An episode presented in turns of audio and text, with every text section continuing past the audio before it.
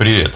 Вы на канале Indel View. С радостью и трепетом представляю вашему вниманию новую рубрику «Профдеформация», где я общаюсь с людьми разных профессий, долгое время работающих в какой-то одной сфере или отрасли, чтобы с их помощью лучше понять, как все устроено изнутри, преимуществах, нюансах и недостатках. А также стараюсь узнать об изменениях и переменах, которые мои собеседники воплотили бы в жизнь, если бы имели такую возможность. Сегодня мой гость э, Иннокентий, фельдшер скорой медицинской помощи. И в этот раз никаких ссылок в описании не будет. Более того, по просьбе моего собеседника его имя и голос были изменены. Но я искренне надеюсь, что это никак не повлияет на привлекательность итогового материала для уважаемых подписчиков и слушателей канала. Кеша, добрый день. Добрый день, добрый день. Кеша, мы с вами на «вы» или на «ты», как вам удобнее? Ну, конечно, на «ты». Скорая помощь все-таки ближе к народу, же не поликлиника. Хорошо. Кеша, а расскажите, как начался ваш путь на скорую, почему вы выбрали для себя такое место работы? Ну, непосредственно решение пойти на скорую у меня отчетливо сформировалось после прохождения практики, когда я непосредственно увидел, как все это происходит вживую.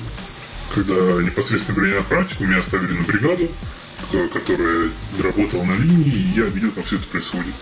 И с того момента, это было примерно за полгода до окончания, я понял, что я тоже хочу попробовать поработать на скорой помощи.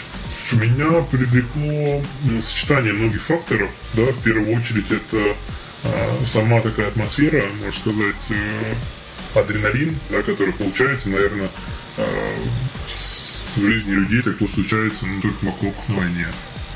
Да, когда нужно кого-то спасать, когда ты имеешь дело постоянно с, со здоровьем и с жизнью других людей. И в гражданской жизни, мне кажется, это реализуется только на скорой.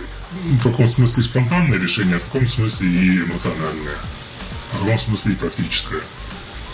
То есть это было решение в каком-то смысле. Можешь рассказать как-то свой путь? Вот с чего все начиналось? Э, и, может быть, вот какие-то хайлайты и яркие моменты? Ну, если рассказывать всех их э, прям последовательно и подробно, на это, наверное, не хватит и э, несколько часов интервью. Ну, самый яркий момент это, наверное, ситуация, когда быстрое, быстрое вмешательство с моей стороны помогало, скажем так, воскресить людей когда люди лежали без сознания, и после введения определенных препаратов они вставали и могли спокойно идти дальше работать. Вот, это такие ситуации, например, если немножко углубиться в медицинскую тематику, например, а, пониженный уровень сахара вследствие неправильного введения инсулина у людей с сахарным диабетом, ну или, скажем, пресловутые наркоманы, которые обдолбались и вводишь антидоты, они прямо на глазах воскресают. А в лице как бы, внешней публики это прям очень красиво выглядит буквально как, как будто я, как Христос воскрешая людей. Все-таки можно чуть подробнее говорить о том, а, что, что хорошо, что плохо, какие недостатки ты увидел, какие бенефиты ты для себя открыл. Вообще, что такое работать на скорой помощи? Ну, в российской реальности, если говорить о Москве, да, в первую очередь это решение каких-то социальных проблем.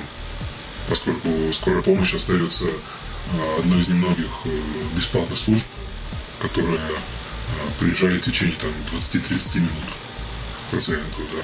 Таким не могут не похвастаться ни там доставка озона, ни доставка додо пиццы. Ну, доставка самокат приезжает за 12-15 минут. Это наши конкуренты. Мы сейчас разрабатываем план, как с ними бороться, как сказать, не упустить свою долю рынка. Окей, но сколько ты уже на скорой? Ну, скоро будет три года. Ну и за это время это скорее провал или это какое-то достижение? Как ты это себе для себя решил? Как ты это видишь? Ну, говорить о провале нельзя, это просто переход на другую платформу. Когда из мира, скажем так, гражданских людей я перешел в мир, в мир медицины, если так можно сравнивать а-ля э, военный и гражданский. Нам пришло понимание, что не все в руках врачей. Не говорить о том, что врачи какие-то спасители, ну, скажем так, слишком сильно, слишком преувеличенное мнение. 90% времени на, моей, на работе это отчет о, о работе, что, на мой взгляд, конечно, очень-очень не А что отличает российскую скорую помощь, например, от западных аналогов? И вообще, можешь ли рассказать о том, что такое скорая изнутри? Насколько четко отлаженный механизм или есть какие-то нюансы? Ну, по сравнению с западными аналогами ничего сказать не могу, поскольку я с ними вживую не знаком. Я знаю только по каким-то источникам из интернета, из роликов на том же Ютубе, которые пока что еще не запретили. Ну, когда наши русскоязычные граждане работают на скорой помощи в Израиле, в Америке, в Европе. Здесь, конечно, есть э, разница. А что касается второго вопроса, который я уже забыл, Это нормально. Второй вопрос был, насколько структура совершенна, либо несовершенна, на твой взгляд? Она совершенно в рамках э, внешней видимости оказания первой помощи. То есть в Москве, например, скорая помощь действительно приезжает э, быстро. Ну, помимо приезда, есть ли еще какие-то критерии качества оказания услуг? По сути, здесь все взаимосвязано с тем, что как я в предыдущем ответе сказал, э, не все в руках медиков. И, по сути, в 9 из 10 случаев мы просто находимся рядом. Этого достаточно. Ну, то есть, получается, это не скорая помощь, а какая-то социально-патронажная служба? А здесь дело в том, что невозможно заниматься какой-либо деятельностью и через определенное время не занять совершенно противоположную точку зрения а, обычному обывателю. То есть то, что я думал о скорой помощи до того, как я начал на ней работать, и то, что оказалось по факту, две совершенно разные вещи, которые довольно сложно донести до простого человека, воспитанного э, в рамках современной культуры. А почему это не реализуется в плане какой-то хирургии в больницах, например? Ну, в хирургии в больницах, во-первых, нужно образование соответствующее, которое занимает 6 лет за партой и пару лет Э, специализации в больницах. Во-вторых, все-таки в больнице не совсем не совсем то, поскольку тебе уже привозят э, в операционную готовых пациентов, которым, который обследован, который подготовлен, который э, имеет уже определенную патологию, с которой ты знаешь, что делать. А скорая помощь это именно та вот та, та жизненная, те жизненные ситуации, с которыми сталкиваются постоянно там, сломал руку, поскользнулся, упал, выпил слишком много водки, там, ДТП, падение, э, банальные там инфаркты, инсульты. То есть э, те ситуации, которые понятны каждому, которые, в которые каждый может попасть. Согласись, не, не все они были в операционной, и слава богу. А здесь именно такая вот живая народная профессия когда ты уже узнал э, скорую изнутри, насколько это оправдалось какими-то твоими ожиданиями и представлениями о том, как это будет? А, да, очень хороший вопрос, да. Ну, наверное, свое первое представление о работе скорой помощи я получил в детстве, когда смотрел, а, собственно, сериал э, «Скорая помощь» э, американский, да, там, где доктор Грин, Э, где доктор Росс, э, Джон Картер, да, и вот тому подобное. А в оригинале звучит как emergency room, то есть приемное отделение, но в русском варианте его перевели как скорая помощь. Не совсем соответствует. И я представлял себе так же, да, что будут возить людей, там, и как-то их будет спасать. Но по факту оказалось, что Москва все-таки это не, не богата, да, не столица Колумбии. У нас не ходят там наркодилеры по улице, не у всех есть огнестрельное оружие. И у нас просто не случается такого количества случаев, э, требующих немедленного медицинского вмешательства для спасения жизни. Сколько много бригад и э, медработников. И на 95% оказалось просто рутина, а работа терапевтом в поликлинике просто с возможностью ведения наркотиков и э, медэвакуации больницы. Так, про, про, про наркотики можно чуть поподробнее, что вообще это какая-то тема? Ну, наркотики сейчас у нас э, контролируются госнаркоконтролем.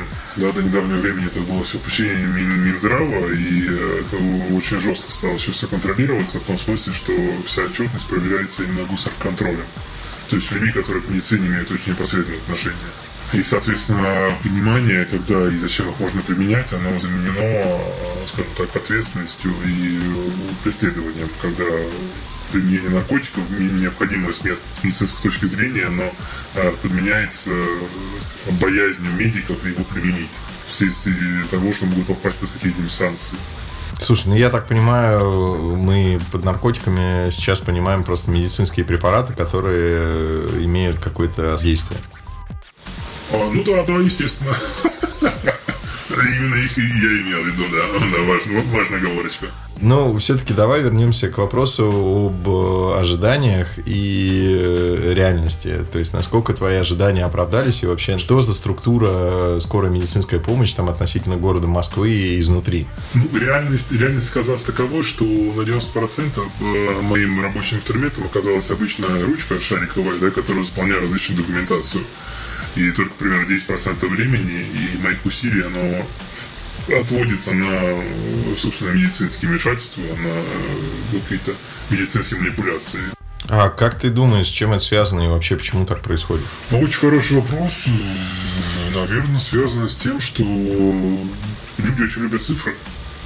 Как говорил э, Антуан де Сент-Экзюпери в «Маленьком принце», да, люди очень любят цифры, а медицина, наука такая очень, э, скажем так, не то чтобы не точная, а сильно завис, зависящая от многих факторов. И довольно сложно объяснить, почему в одной ситуации для, скажем, банального снижения давления применяю таблетку, а в другой ситуации применяю ну, внутривенное ведение, а в третьей ситуации вообще везу в реанимацию. Вот. И все, чтобы это обосновать, мне приходится писать кучу бумаг для чиновников Минздравия. А чиновники Минздравия, они, скажем так, на мой взгляд, просто некомпетентны, как бы это громко не было сказано. Что есть скорая в идеальном мире и что есть скорая в реальности? То есть в чем разрыв, в чем отличие? Ну, в идеальном мире, и в моем понимании, скорая помощь, она приезжает только на те вызовы, где есть угрозы жизни и здоровью, где именно именно скорая медицинская помощь, которая оказывается там в минуты, да, в десятки минут максимум, а, позволяет сохранить здоровье и жизнь. А те ситуации, с которыми сталкиваемся мы, когда человек, э, скажем, там болит нога в течение недели, и он в 4 часа утра вызывает скорую помощь, ну, не укладывается эти рамки. Благо, все-таки некоторые подвижки в этом направлении у нас ведутся. Руководство станции скорой помощи, есть э, э, скоринговые всякие программы, вопросы, есть консультации врачебные, и в этом смысле вот за последний год, скажем так, есть положительные подвижки. А твое мнение основано просто на каком-то личном восприятии или есть примеры лучших зарубежных практик, где это работает и успешно применяется? Очень сложный вопрос, очень сложный вопрос, который нельзя, нельзя ответить двух словах. А что касается зарубежных практик, я с ними знаком только через э, окно ноутбука. Лично я нигде не стажировался, по обмену не ездил. Вот. Хотя мои коллеги, я слышал, ездили и в Израиль, и в Канаду, и даже в Германию. Да, смотреть э, и принимать вообще опыт работы скорой помощи в Италию, например, тоже было. Скажем так, если глобально подойти к этому вопросу и ответу на нем, то та система, которая существует у нас, это уже последние живые ростки из той системы, которую строил Симашко в 30-е годы, когда скорая помощь работала в паре с неотложной скорой помощью, с а, системой поликлиник, городских клинических больниц, различных центров специализированных. А сейчас э, все эти службы, они не функционируют и остались, по сути, только больницы и скорая помощь. Да, поликлиники как таковые уже свою функцию выполняют даже в Москве потому что записаться и получить какую-то вообще разумную консультацию там довольно сложно. А, медпомощь, она заменена на талончики, на ожидание талончиков, на количество приемов. Упразднена система участковых врачей, и скорая помощь остается тем самым последним, скажем так, э, глотком, глотком свежего воздуха да, для обычных людей, а, который позволяет там как-то вот, спастись при помощи долгожданной медпомощи, когда уже все другие резервы исчерпаны. Например, возьмем гипотетическую ситуацию, что ты имел бы возможность допуска к принятию решения там, на самом высоком уровне, что бы ты изменил, улучшил, убрал из э, текущей структуры или текущего режима работы скорой? Ну, смотри, из того, что я знаю, вот, э, по сериалам, да, по, по ютубовским роликам наших соотечественников, которые работают на Ambulance, да, за рубежом, а, сама система у нас принципиально отличается. Да, за рубежом ну, сотрудник скорой помощи это парамедик. Пара, то есть около. То есть он даже не считается как э, медработником. То есть его задача приехать, оценить ситуацию, воткнуть э, катетер с капельницей, а там установить кровотечение и привести в больницу, в котором есть приемное отделение, где есть врач скорой помощи, который, собственно, дальше будет лечить. То есть э, ставка сделана на быструю доставку пациента до врача. А, это исходит из того, что врач э, в зарубежном понимаете, это высококвалифицированный, высокооплачиваемый специалист, и его время невозможно тратить на всякие там доезды по домам, по квартирам и тому подобное. И на прочую писанину, да, то есть э, все писанины занимаются администраторы, медсестры, там помощники медсестер, а врач, по сути, только устно дает указания вот, принимает э, решения и делает какие-то самые сложные манипуляции, которые не могут сделать медсестры. Например, померить давление, температуру, сахар, снять кардиограмму, это может и любая медсестра, которая пройдет там полгода обучения. А у нас система основана на том, что еще на догоспитальном этапе, при, приехав на вызов, я должен определить, какую патологию имеет пациент зачастую имея при этом только свои глаза, уши, руки и там э, стетоскоп. Вот, и зачастую очень сложно понять вообще пациента какая патология, там, скажем, хирургическая или э, терапевтическая или гинекологическая, но от меня требует э, уже на докспитальном этапе за 20 минут принять решение и отвести соответствующий э, данному заболеванию стационар, соответствующим профилем. Здесь я, здесь я чувствую прям такой вот очень большой провал. И зачастую бывает так, что время, которое вот играет в тяжелых случаях действительно критическую роль, оно просто уходит. Я понимаю, что я мог бы, например, человека спасти, но я это не могу сделать в силу этой вот э, бюрократической проволочки. Конечно, я действую, зачастую переступая ее, но так как я действуют очень немногие люди. Например, например, вот, да, вот э, скажу, что недавно читал, скажем так, историю группы Битлз, и в частности вот Джона Леннона, который в 80-м году был застрелен на пороге там, своего дома Дакота, да, на границе Центра Парк. Еще в 80-м году, после момента стрельбы, до момента оказания в приемном отделении больницы, прошло 8 минут. 8 минут, потому что тут же приехали полицейские, тут же его загрузили в машину, как не сказав при этом, что они там запачкают салон, и через 8 минут привели его в приемную, где уже его пытались спасти. А в нашей ситуации это время было равнялось, скажем, минут 30. И шансов у того же Джона Леннона было бы ну, чуть меньше, чем ноль. Можем мы тогда поговорить о каких-то конкретных примерах, где скорая явно не соответствует с точки зрения логики или с точки зрения лучших мировых практик, даже ожиданиям конечного потребителя? Да, да, конечно, конечно. Банальная практика, например, а, человек шел по улице, поскользнулся и повредил себе ногу. А определить, что он там себе сломал или не сломал, или вывихнул, он не может. Он вызывает скорую помощь, но при этом ему приходится ждать минут 15, поскольку все это происходит на улице. Адрес точно сказать не могут, пока все это найдется, пока созвонятся, благо есть сотовый телефон, но, в общем, минут 15 пройдет. А потом приезжает скорая, смотрит его состояние, и тут стоит вопрос, э, буквально, да, а из нашей внутренней документации, например, если у него сломана, скажем так, одна лодыжка, да, можете загуглить, что это такое, то мы должны его отвезти его в травмпункт. Но при этом, например, а, если у него сломаны две лодыжки, я его должен отвезти в больницу. На догоспитальном этапе в машине скорой помощи у нас нет рентгена. Я могу только все это э, оценить либо визуально, либо просто прощупав руками. Достоверно сказать, что у него сломано, я не могу. А это является критически важным, потому что, например, диагностировав и записав карту вызова э, перелом одной лодыжки, я его отвезу в травмпункт в травмпункте окажется, что у него сломаны две лодыжки. После этого врач травмпункта, после проведения рентгена, вызовет еще одну скорую, которая отведет его уже в больницу. Ну, довольно такая абсурдная ситуация, на самом деле, поскольку к тому времени закончится действие уже обезболивающего, которое у нас есть на скорой. В травмпункте этих обезболивающих нету, просто по определению. И, э, скажем так, принятие решения о том, какое отделение вести на уровне скорой помощи, я считаю, все-таки э, должно приниматься на врачом приемного отделения гораздо более квалифицированным. То есть задача скорой помощи, она э, заключается в том, на мой взгляд, в том, чтобы приехать, оценить, есть ли угроза жизни и здоровью, и отвезти в больницу. А в больнице же пусть разбираются.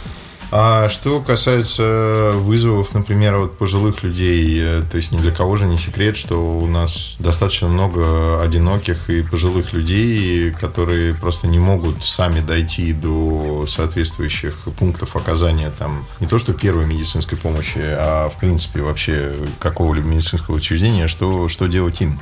Да, очень хороший вопрос. Э, социальное одиночество, социальное неблагополучие пожилых людей в Москве, в большом городе, в многоэтажном городе, подчеркиваю, это, кажется, большая проблема. И зачастую таких людей у них остается из развлечений.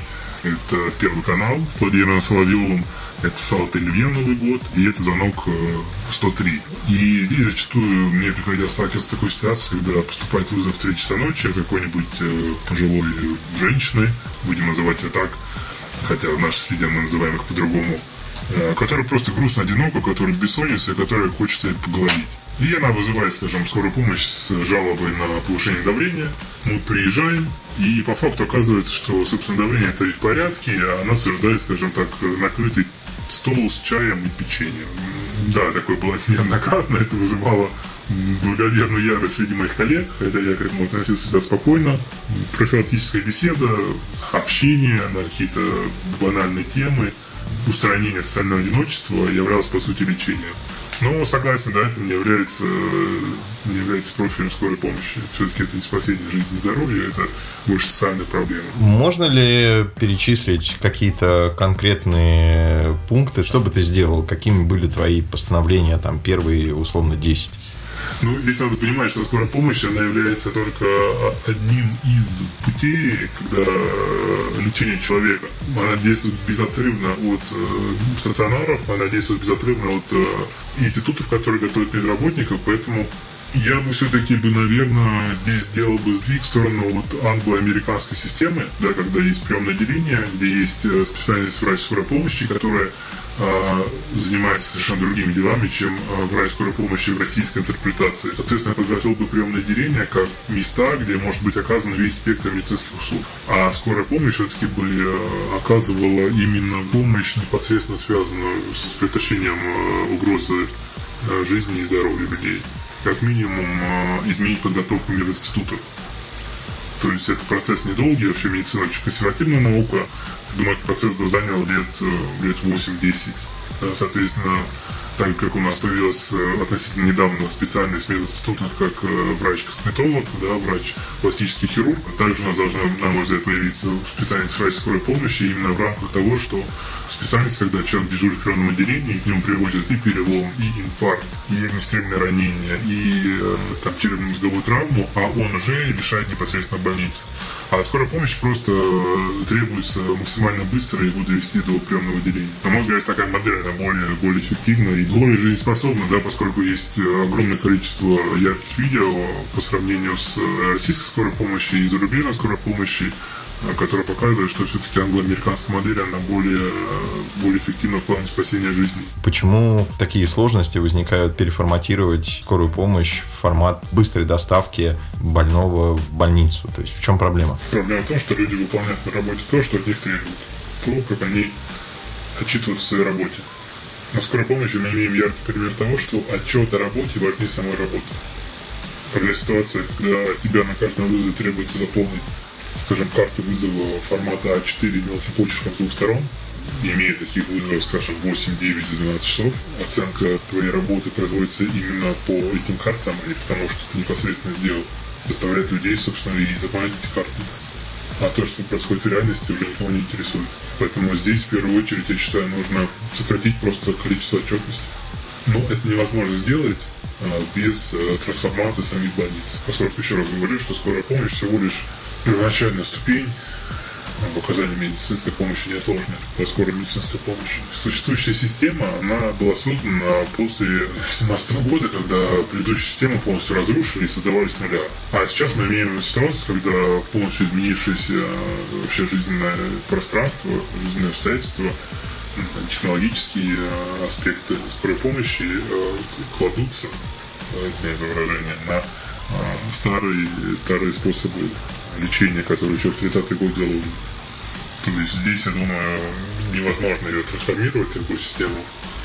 Возможно, создавать параллельную структуру, которая работала бы по-новому, ну и постепенно замещать старую. Ну, скажем так, а-ля даже полицейская система в Грузии. Благодарю Иннокентия за откровенную и познавательную беседу. А, уже, безусловно, есть над чем задуматься. А, более того, мы договорились по возможности сделать еще несколько записей с глубоким погружением в наиболее важные и интересные аспекты профессии фельдшера скорой помощи.